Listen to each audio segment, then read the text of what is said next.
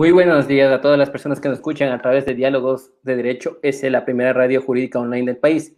En esta oportunidad tenemos el orgullo y el honor de presentar a un excelente doctor de la Universidad de Santiago de Compostela. Se trata del doctor José Julio Fernández, con quien estaremos abordando el tema protección de datos y también el Internet. ¿Cómo estás, Guillermo? Buenos días.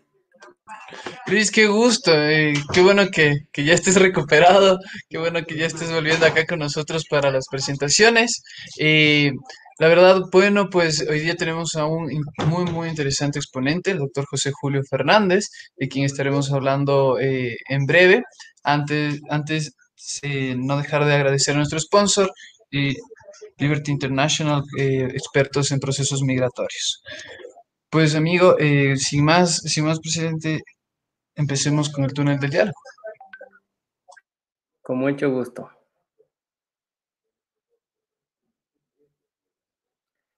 Bueno, vamos a presentar a nuestro invitado especial. Se trata del doctor José Julio Fernández. Buenos días, doctor. Hola, buenos días a todos y a todas desde Santiago de Compostela, España. Qué gusto. ¿Cómo están por allá? Pues bueno, agitados con el mundo de la pandemia que no nos deja vivir como antes y no sé si algún día lograremos superarlo. Esperemos que la vacuna sea eficaz el año que viene y podamos retomar nuestra vida social individual en la medida de lo posible ordinaria. Sí, esperamos eso, que tenemos muchos proyectos que hacer y es momento de que pare esta pandemia que ha agotado a todo el mundo en, desde diversos puntos y, y aspectos. Bueno, voy a presentar al doctor José Julio Fernández. Es doctor en Derecho y licenciado en Derecho con premio extraordinario, licenciado en Ciencias Políticas y Sociales, licenciado en Periodismo, licenciado en Comunicación Audiovisual y diplomado en Estudios de Seguridad y Defensa.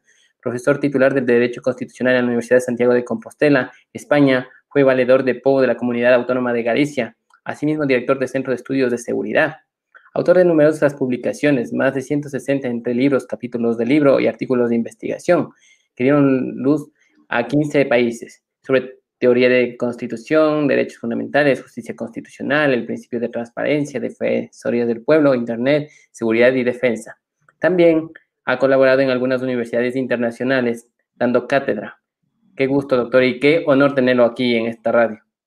Bueno, el, gusto es mío, encantado de colaborar con mis hermanos de Ecuador, donde tengo varios amigos y colegas académicos que espero seguir intensificando nuestra relación interoceánica. Qué genial. Guillermo, ¿puedes comenzar con las preguntas?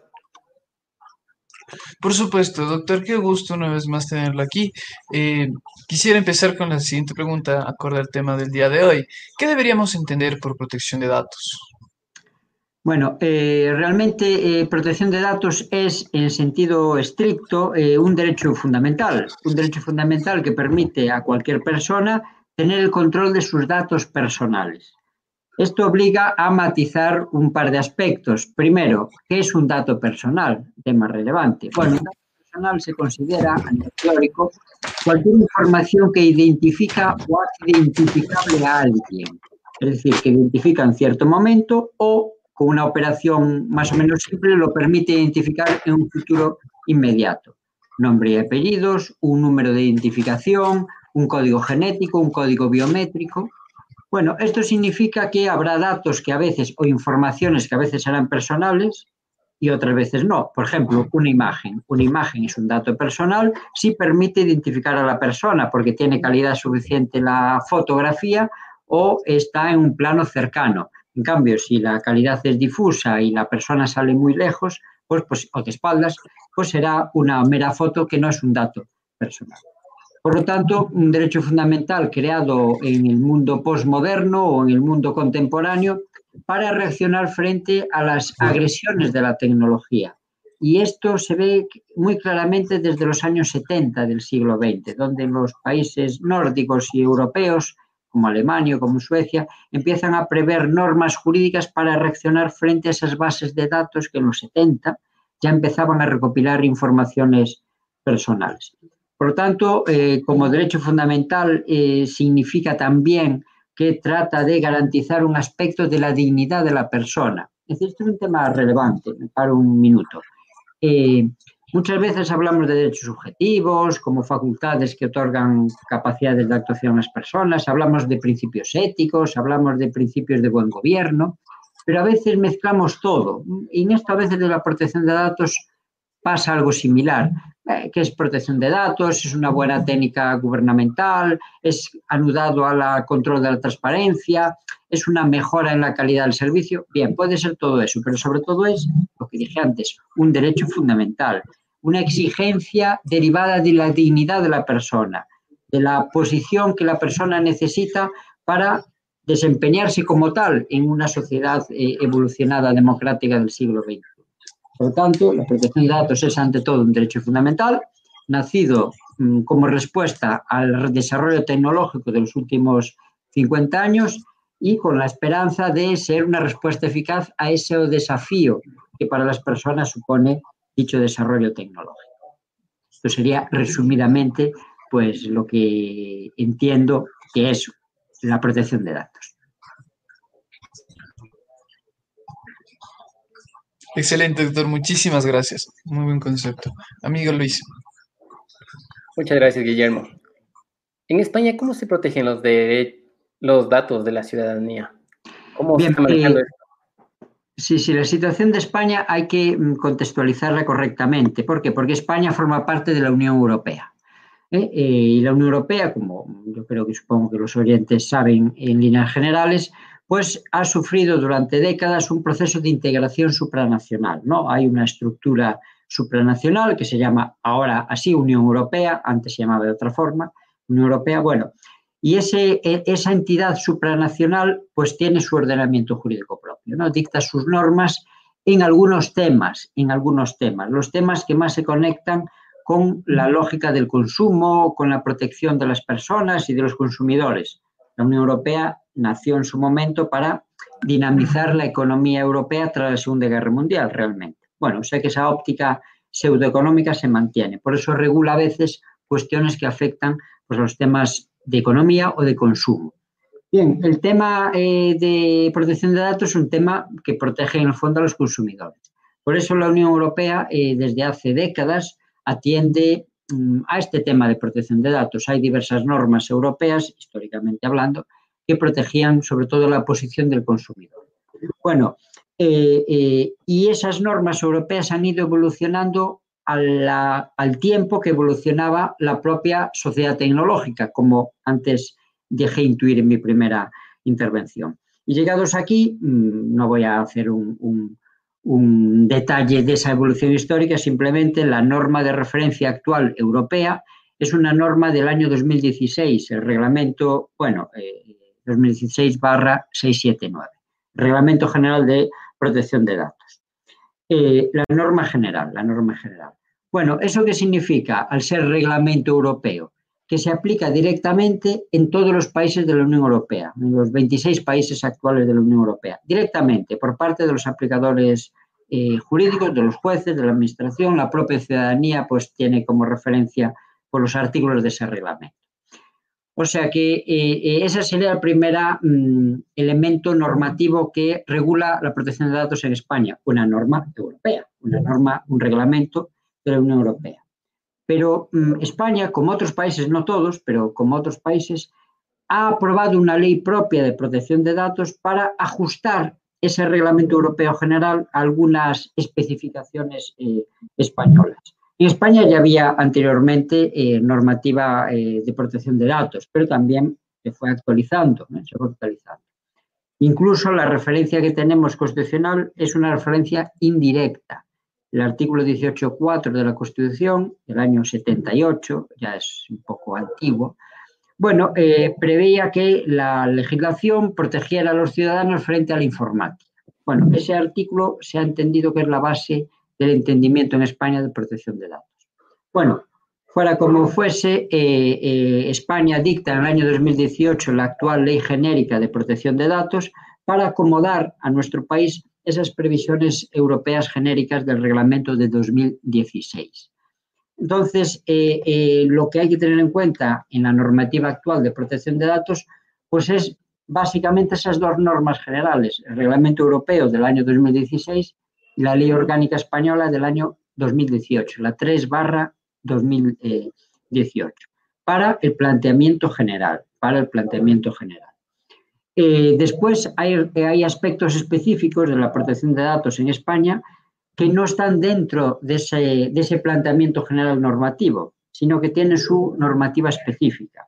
Por ejemplo, las cuestiones del censo electoral o, eh, eh, las cuestiones de seguridad y defensa nacional o, lo cual eh, tiene su relevancia, las cuestiones de investigación penal. Eh, ¿Por qué digo que tiene su relevancia? Porque se da una situación un poco eh, disfuncional en España actualmente. ¿no? La protección de datos en la investigación penal, ya digo, es una cuestión específica al margen de la protección de datos general. En Europa hay una normativa de protección de datos específica para la investigación penal, para la policía judicial que hace investigaciones penales. Es una directiva, no es un reglamento, una directiva también del año 2016 barra 680. Bueno, bueno, esta directiva, a diferencia del reglamento, necesita ser incorporada en los diversos ordenamientos jurídicos nacionales. No se puede aplicar directamente como el reglamento anterior. Bueno, entonces España, ¿qué tendría que hacer? Tendría que haber aprobado una ley específica de protección de datos en la investigación penal para aplicar la normativa de la Directiva Europea específica de investigación penal y protección de datos. Y España no lo ha hecho todavía, cuatro años después no lo ha hecho. Estamos preocupados en otros temas más político-partidistas y ahora con la pandemia y España pues eh, se ha retrasado en esa adaptación normativa para el aspecto específico de protección de datos en el ámbito de investigación penal. Por lo tanto, una situación un poco mm, provisional o confusa en ese tema, porque de momento la policía, cuando tiene que proteger los datos, digamos así, o gestionar los datos en las investigaciones, está aplicando la normativa española antigua, ¿eh? del año, bueno, de, del año 99, de, de la, la, la, ley de protección de datos anterior a la actual. Entonces esperemos que el legislador español, pues de una vez se decida a regular, a actualizar este tema de la protección de datos en investigación penal siguiendo los, el, el, marco general que tenemos en, en el reglamento y la, de 2016 y en la ley genérica española de 2018. Ya veis, una situación un poco confusa, pero muy relevante, porque estamos hablando, como dije antes, de garantizar un derecho fundamental en sus diversas facetas. Muchas gracias, doctor. Contigo, Guillermo. Doctor, eso ha sido un un tema muy interesante el que he explicado sobre el tema de España, sobre una ley que ya no está ajustada a la realidad actual. Y también me genera la siguiente duda. Este,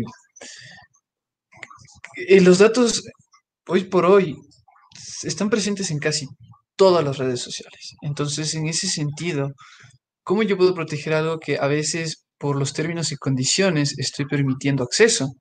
Eh, la pregunta sería, cómo el Internet entonces incide en, las vidas, en la vida de las personas y, y cómo se puede hablar sobre la vulnerabilidad de datos o a qué se está enfrentando ahorita el tema de la protección de datos ante esta red, ante lo que es el Internet. Sí. Realmente, aunque estemos hablando jurídicamente de la dignidad, de cómo se regula, tal, en el fondo este tema tiene una gran dimensión sociológica, práctica, incluso psicológica. ¿Por qué? Bueno, yo creo que esto también se percibe con facilidad, porque estamos en un mundo nuevo, el mundo digital, en una sociedad nueva, la sociedad de la información. Incluso estamos en un nuevo estadio de la humanidad, estadio de la humanidad, el infolítico, el infolítico, donde se trabaja pues con datos, con informaciones que se procesan y se envían eh, a distancia de forma masiva, eficaz, barata, gracias a su digitalización, a la simplificación de los formatos de guardado y de envío y de tratamiento. Bien, y esto afecta a todos los órdenes de nuestra vida social e individual, el orden jurídico, económico, político, cultural, de ocio, etc. Bien, ¿y, cuál es la clave eh, de fondo de esta lógica? El tratamiento de información, como estoy diciendo. La, información bien gestionada genera conocimiento, genera poder y genera pues, eh, eh, economía, genera negocio económico. Bien, y gran parte de esa información van a ser, como estamos diciendo, datos personales. Entonces, los datos personales mmm, se convierten en muchos sentidos en algo esencial para la dinámica de la sociedad de la información, para la dinámica. Pensemos en algunas redes sociales, por ejemplo, en Instagram. no quiero hacer publicidad de las redes, por favor, pero bueno, vamos a poner algún ejemplo concreto. ¿Cuál es la esencia de Instagram? Publicar fotos, que a veces son datos personales, a veces no. Pero ese es un ejemplo palmario. Eh, la, gestión de Instagram se basa en la imagen, muchas veces datos personales, porque se identifica eh, a la gente. Bueno, ¿esto qué provoca? Esto provoca primero el problema jurídico de cómo hacer que las personas puedan controlar el, uso de, de, sus datos que hacen las redes o que se hace en Internet. Por eso se construye, lo que dije antes, progresivamente la protección de datos.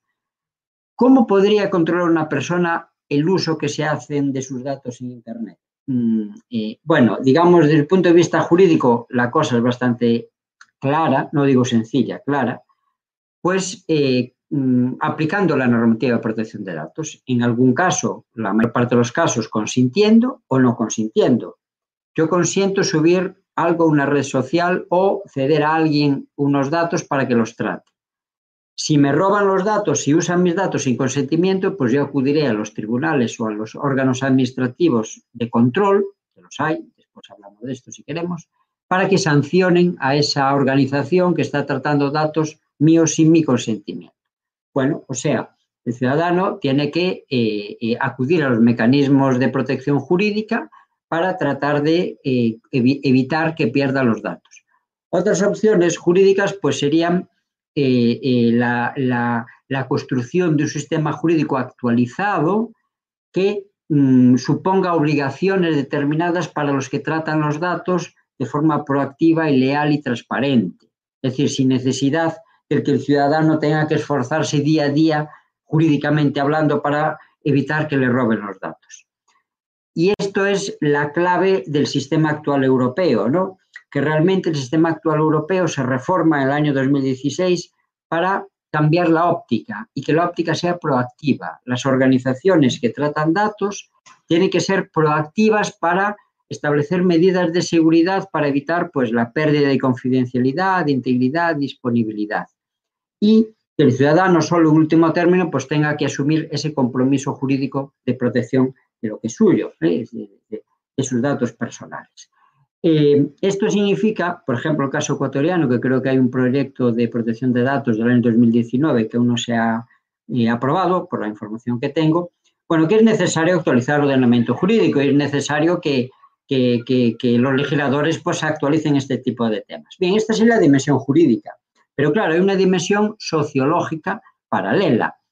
Bien, si el sistema jurídico existe para dar garantías más o menos, tan importante como eso es la formación del ciudadano, la sensibilización, la concienciación de la ciudadanía para saber que no puede regalar sus datos de forma eh, irreflexiva en las redes sociales o en Internet. Lo que sube Internet no baja ya, es muy difícil eliminarlo, aunque exista derecho al olvido, aunque existan mecanismos jurídicos para protegerse. Entonces, digamos que hay que mm, mm, manejar estas dos vertientes, la jurídica, un ordenamiento jurídico de calidad que dé respuestas o garantías, y la vertiente de formación o educación ciudadana en la tecnología, que sepa a qué atenerse el ciudadano y que su consentimiento sea real. Si sé a qué atenerme, si sé que subo esta foto, ya la pierdo y, quiero que sea así porque soy exhibicionista, porque me gusta, pues lo hago. El problema es que el ciudadano muchas veces, sobre todo menores, no saben que esto es así y suben de forma reflexiva o dan datos de forma reflexiva pensando que los van a recuperar. Y esto no es así, después no lo recuperan. O sea que esta segunda vertiente de formación ciudadana o de concienciación es tan importante como la primera dimensión estrictamente jurídica para enfrentar a la persona a la incidencia de Internet en la vida, en la vida de todos nosotros. El futuro, el futuro es más preocupante. ¿Por qué? Por las tecnologías disruptivas. Es decir, la sociedad de la información ha evolucionado hasta ahora con una serie de características que ya conocemos, de interactividad, de páginas web, de redes sociales, de mail, pero este, a partir de, estos años, y en un futuro inmediato, pues habrá un salto, una disrupción. Inteligencia artificial, computación cuántica, robótica, drones, big data, etcétera. Una serie de nuevas capacidades tecnológicas que, como ya digo, van a dar lugar a un salto social y un nuevo escenario para los derechos fundamentales y para las personas. O sea que esa necesidad de protegerse frente a Internet pues va a ser más acuciante, va a ser más intensa en estos años eh, eh, venideros.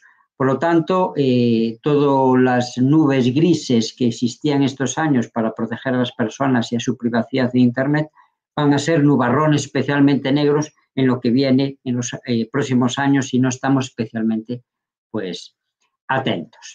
y yo creo que en Europa se han sentado las bases para permitir mejorar nuestra respuesta, pero en otras partes del mundo no. En Asia, por ejemplo, la lógica china es todo lo contrario, es eh, vulnerar, es una dictadura, claro, vulnerar los datos de las personas para generar riqueza, ¿no? Es otra lógica. En el continente americano, pues veo que se está intentando seguir el ejemplo europeo. El proyecto ecuatoriano es una copia del reglamento europeo en casi toda su extensión pero mm, veo que aún no se ha aprobado y que, que hay reticencias en varios países para avanzar en, este tema. Si quieres después concreto alguna cosa, alguna cosa más. Muchísimas gracias, doctor. Muchas gracias por los conceptos. Eh, Luis. Muchas gracias, Guillermo. Eh, es verdad lo que dice el doctor. Vienen algunos desafíos con el Internet y toca estar preparados. Los legisladores tienen que trabajar respecto a ello y la sociedad también debe estar lista y también debe ser prudente en, en los datos, ¿no? Ahora, por otro lado, estimado doctor, ¿qué país es el que está preparado para esto o cuál ha estado trabajando de mejor manera? ¿Nos podría resaltar algo de esto? Sí, sí, en la línea de lo que estoy comentando, yo creo que los ejemplos a seguir, el ejemplo a seguir es la, la perspectiva o la, o la, posición de la Unión Europea, ¿no? A través de ese reglamento 2018 que sigue ya una tradición de normas protectoras de los derechos de las personas, de los, de los datos de las personas, pues ese yo creo que es el, ejemplo.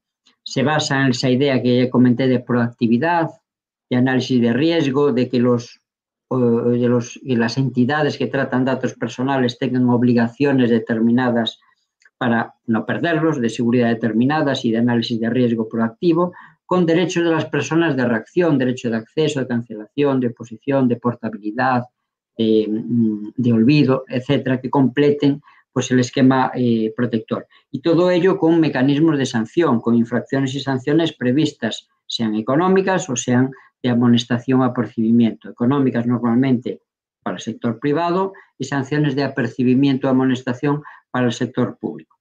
O sea, eh, eh, esa forma de enfocar la protección de datos de la Unión Europea es yo creo que la más eh, positiva, mm, que viene, ya digo, los años 70, sobre todo de las primeras leyes alemanas que existen de protección de datos, y que está intentando ser copiada en otras partes del mundo, sobre todo en algún país de América del Sur, y en Estados Unidos en menor medida. Ellos tienen otra óptica mm, también garantista en gran parte, garantista en gran parte. No, lo que pasa es que ahí yo creo que promueven más el desarrollo neocapitalista y por lo tanto la protección de datos tiene un perfil más bajo, una garantía más baja. ¿no? En Europa mm, el tema económico es importante, claro es, claro está, pero digamos que el prioritario es el de derechos fundamentales. ¿no? Y eso hace que las garantías europeas yo creo que sean más robustas que las garantías de Estados Unidos. En todo caso, uno de los elementos que tiene este régimen europeo de protección de datos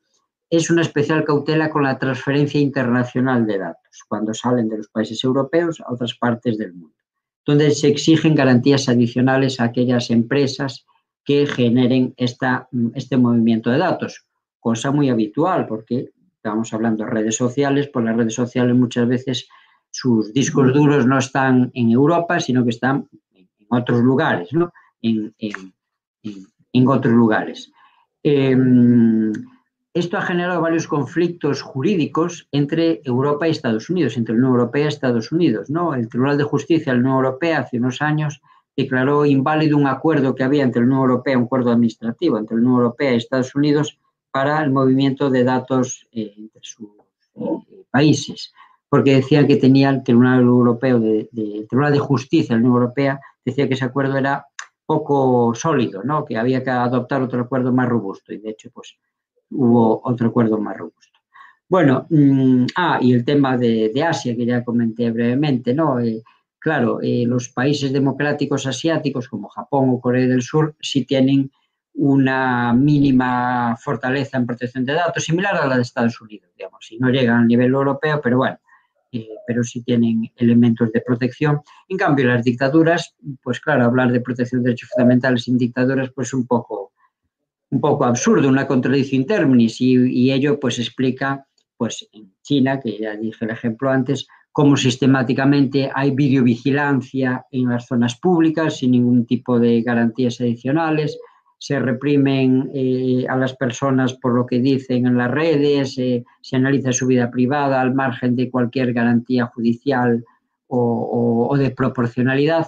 O sea, que la lógica de la protección de datos de calidad es una lógica democrática. ¿eh? Son las democracias las que tienen que estar sensibilizados, las que son sensibles a la protección de datos de las personas. Lógicamente las dictaduras pues se meten en, otro, en otra tesitura, en otro, en otro rango de ideas más agresivo con, con la vida y con la libertad, claro está. O sea que, resumiendo, pues yo creo que el ejemplo europeo pues es el, el de la Unión Europea, el de la Unión Europea es el, el adecuado, aunque ya está quedándose obsoleto, ojo, ¿por qué? Por las tecnologías disruptivas.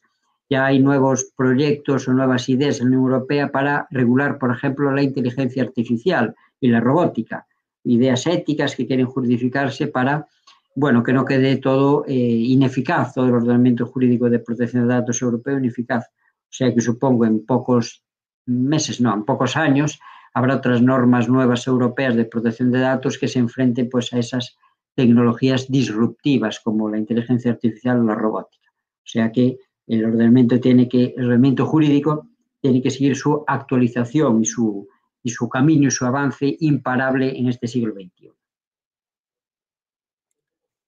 Muchas gracias, doctor. Eh, contigo, Guillermo.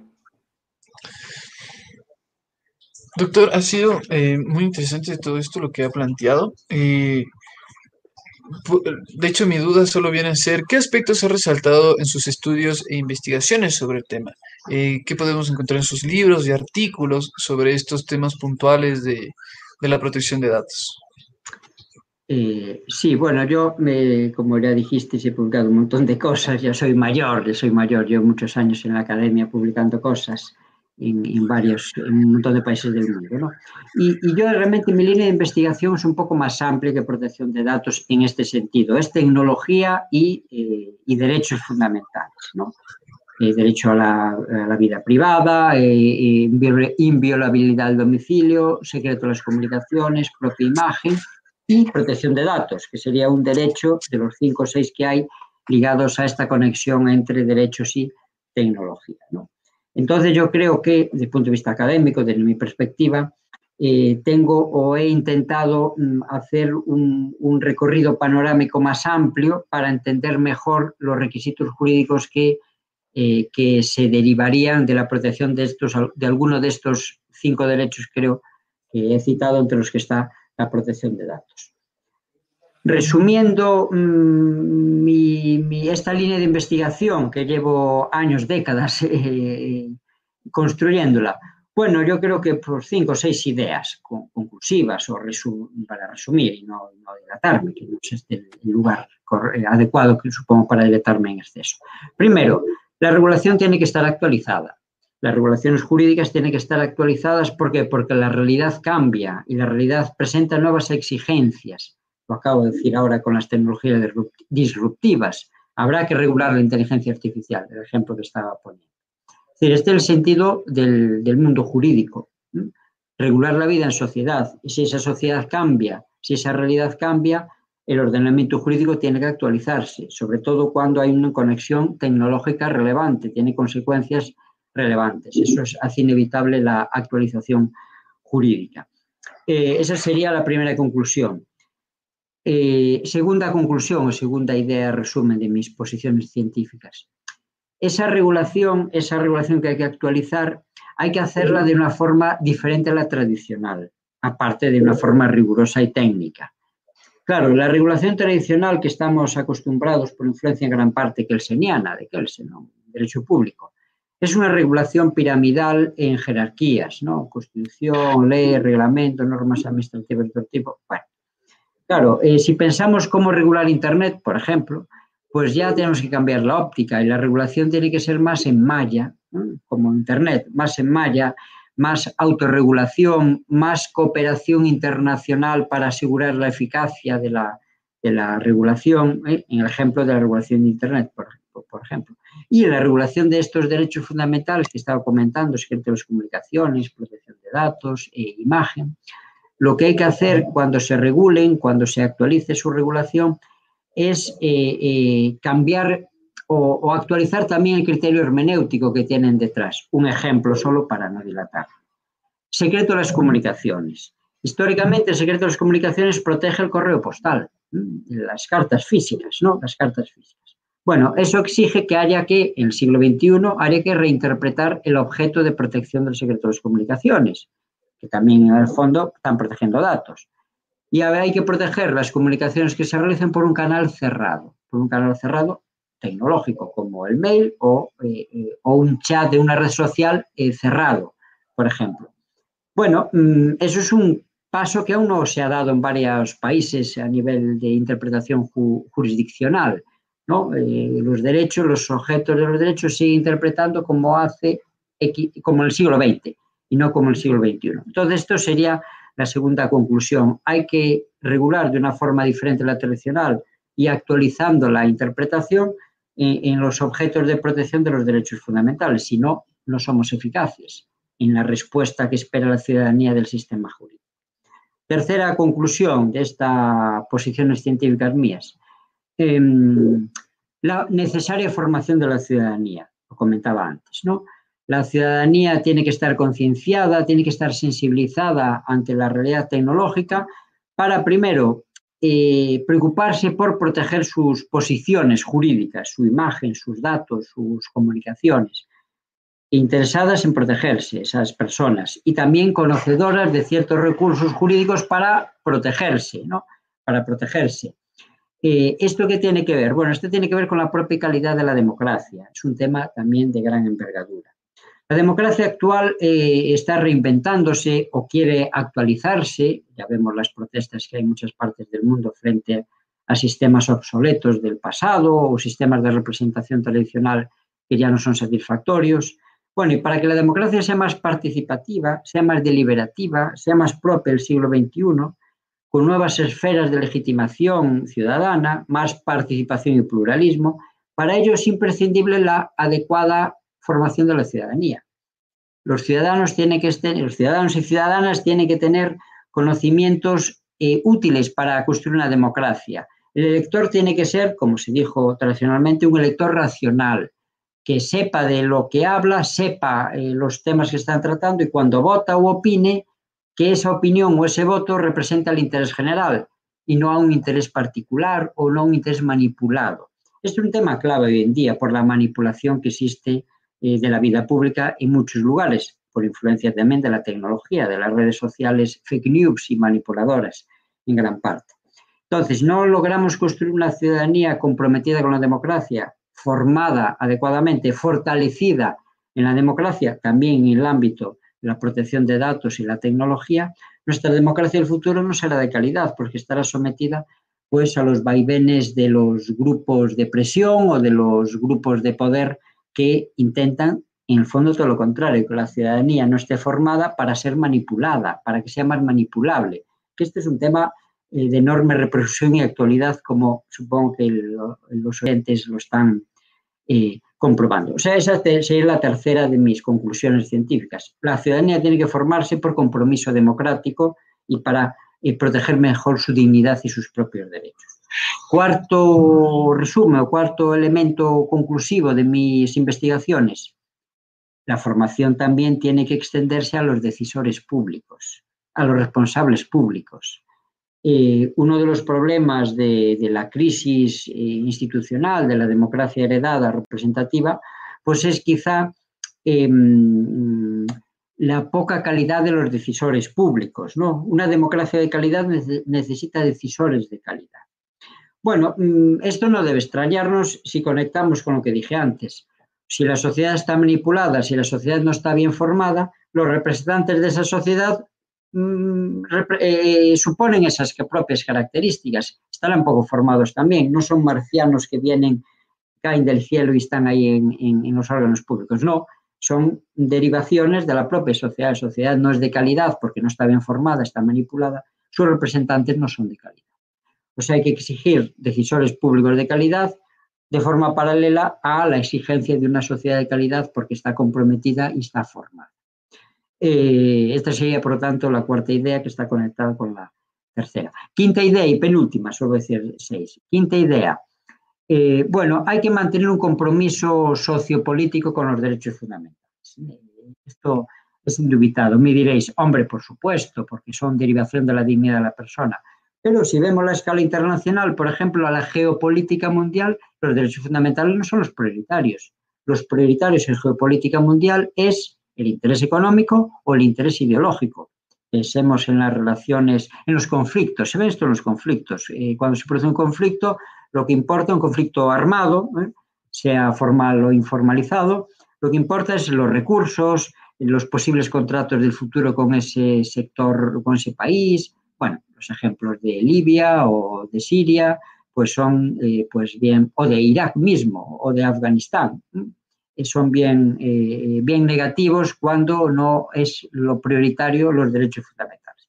A eso me refiero, a un compromiso real, un compromiso real que lo prioritario en las actuaciones deben ser los derechos fundamentales. No lo único, es verdad, Puede haber otros intereses como el económico, lo que estoy diciendo, que es legítimo y lógico, pero el prioritario debería ser la óptica de derechos eh, fundamentales, o humanos, yo lo estoy usando como sinónimo. Y la sexta idea, que resume mi posición, pues es una mm,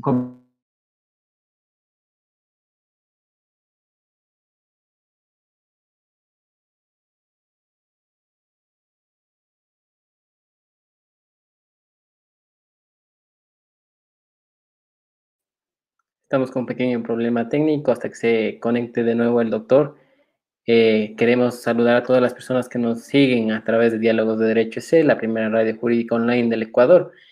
Eh, a continuación voy a mandar un saludo especialmente para Paula Arellano, Gal Ortega, Liliana Zulema, Paula, Juan Carlos Mejía, Leonardo Reina, Diego Anrade, Fátima González, Estefi Coronel, José Luis Padilla entre otras personas que se han conectado en esta mañana. Y bueno, volvemos con nuestro invitado. Parece que se me echó el sistema de Internet. Como estoy hablando mal de Internet y de la manipulación, veis los poderes fácticos como han echado. Me han echado los poderes fácticos.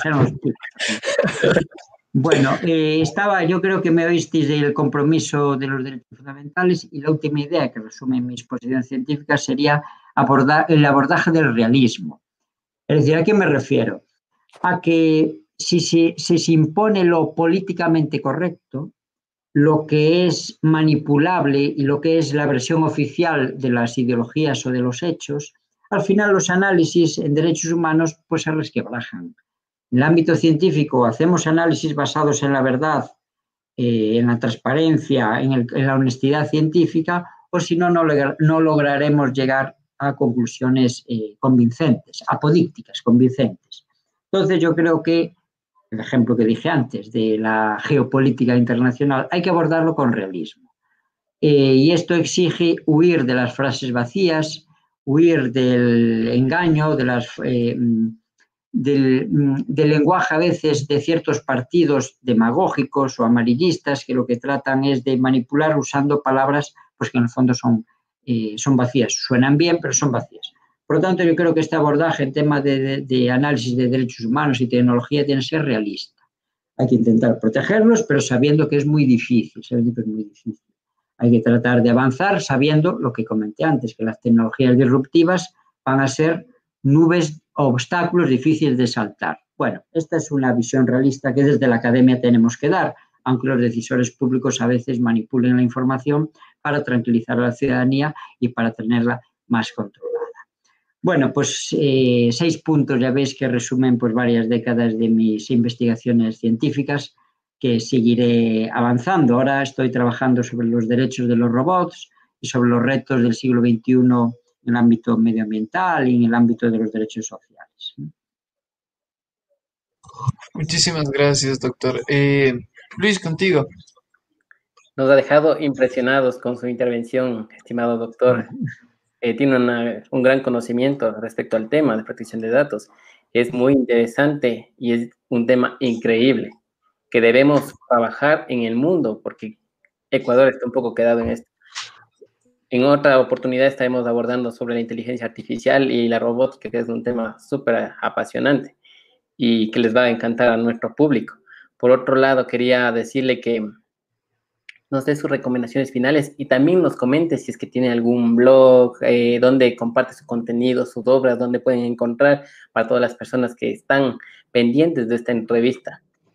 Eh, sí, eh, estas, mm, más bien yo uso Twitter. No sé si, no sé si el chat que tenéis ahí se ve, mi cuenta de Twitter es Jojufe1.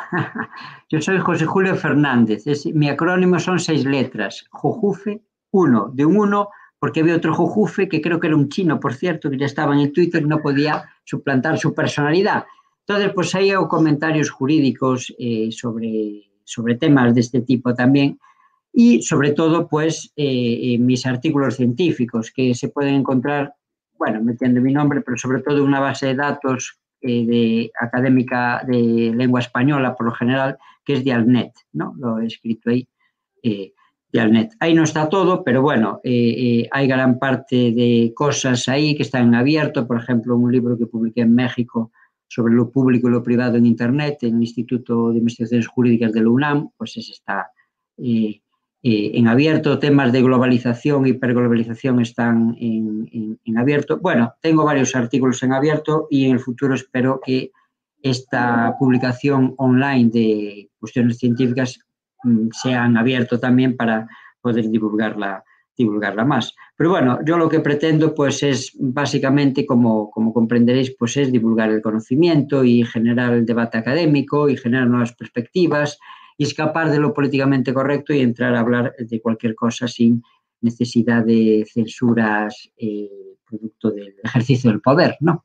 Es la libertad de cátedra en el fondo. Muchas gracias, doctor. Eh, contigo, Guillermo, para las preguntas. Ves una que nos hayan escrito y esperemos que el doctor nos pueda contestar y que disfrute esas preguntas de nuestro estimado público. Sí, doctor. Eh, vemos aquí que el público ha estado bastante interesado en el tema. la primera pregunta que se tiene es, bueno, empezando y tomándome palabras de Paula Arellano, estimado profesor, felicitaciones por su ponencia. Mi pregunta es, ¿cómo se puede utilizar la información, mensajes, conversaciones y datos en general en la vía judicial si existe la protección de datos? Tomando en cuenta que al poner datos en redes sociales, algunos pasan a ser públicos.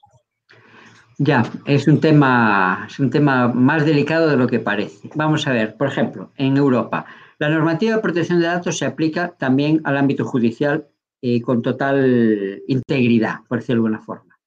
Pero su garantía depende de los propios tribunales. O sea, que la garantía no está en manos de la Agencia de Protección de Datos, que, pueda que es un órgano administrativo de control, que pueda sancionar a los tribunales. No puede, por independencia judicial, independencia judicial le da la garantía de la propia protección de datos a los tribunales.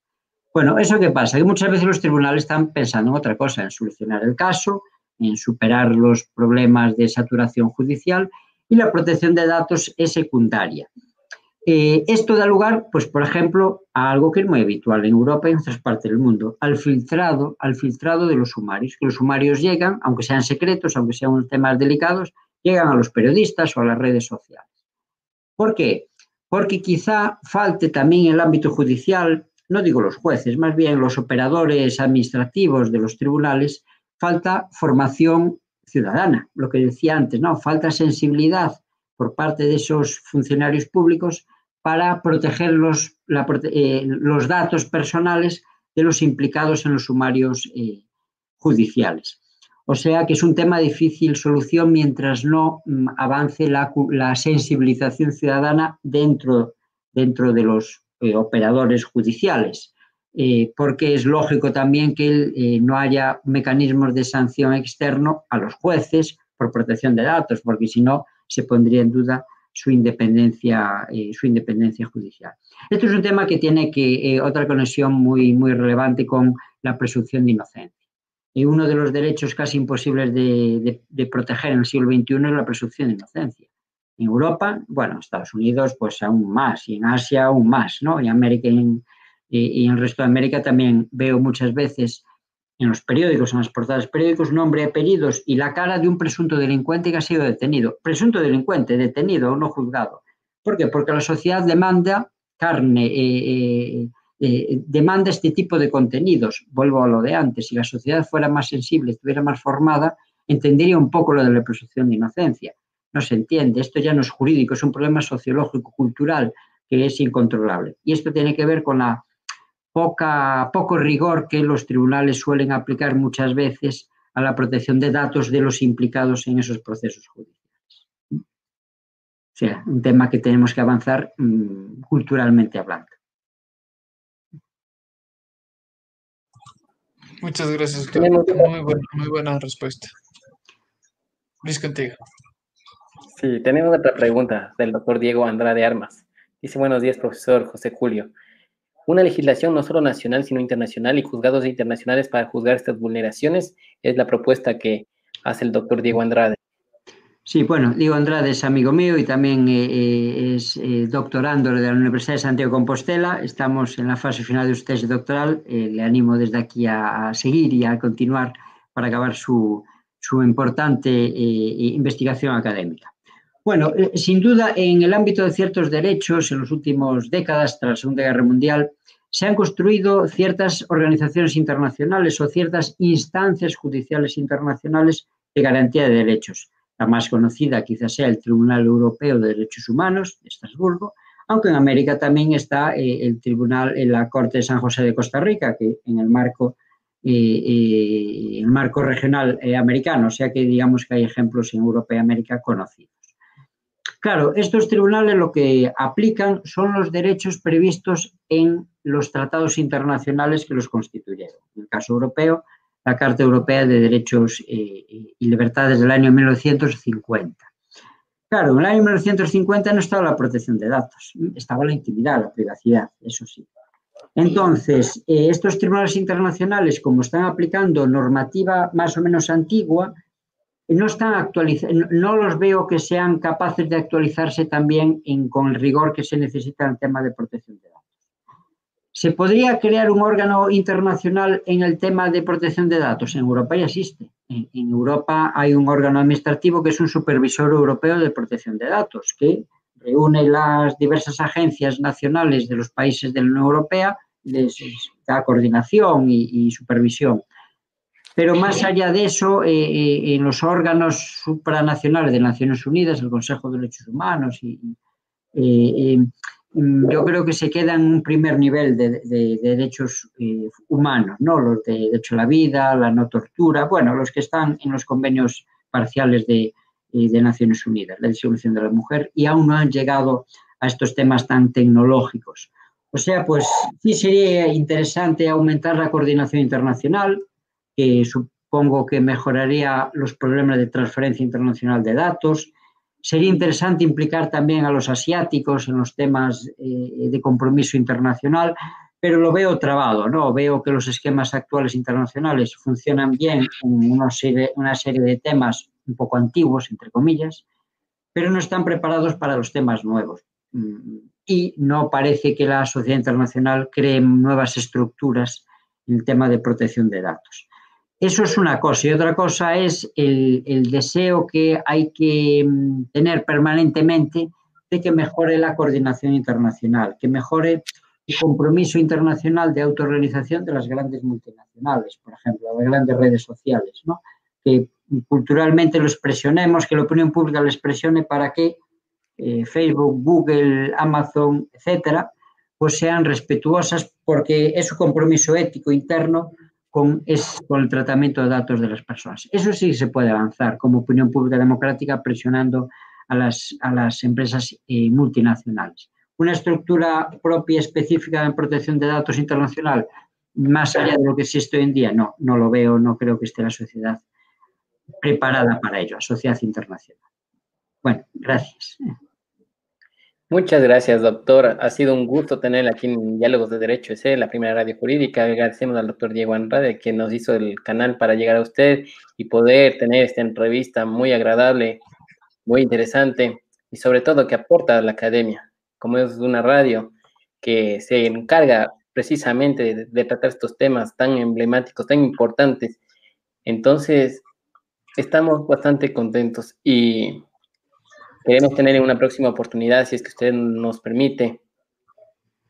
Y un saludo a todas las personas en este domingo, que les invitamos a disfrutar del fin de semana. Y gracias por conectarse, porque es un fin de semana y nosotros lo aprovechamos de la mejor manera con estos excelentes profesionales. Es un saludo para Fátima González y Estefi Coronel, que también son parte de Diálogos de Derecho ese. Muchas gracias y contigo, Guillermo. Y muchísimas gracias a todos los que nos sintonizaron el día de hoy. Saludos a, bueno, no voy a repetir los números porque mi compañero Luis ya lo ha hecho, pero sin embargo, saludos a todos los que nos han sintonizado, nos están siguiendo. Muchísimas gracias por el, eh, por, el seguimiento de estos temas porque nos aportan muchísimo la academia con profesionales de tan excelente gama como lo es el doctor José Julio Fernández. Muchas gracias una vez más, doctor José Julio, que pase un muy buen inicio de semana y esperamos poder eh, tenerlo una vez más acá eh, para, para algún tema adicional que tratar sobre protección de datos o cualquier otro relacionado.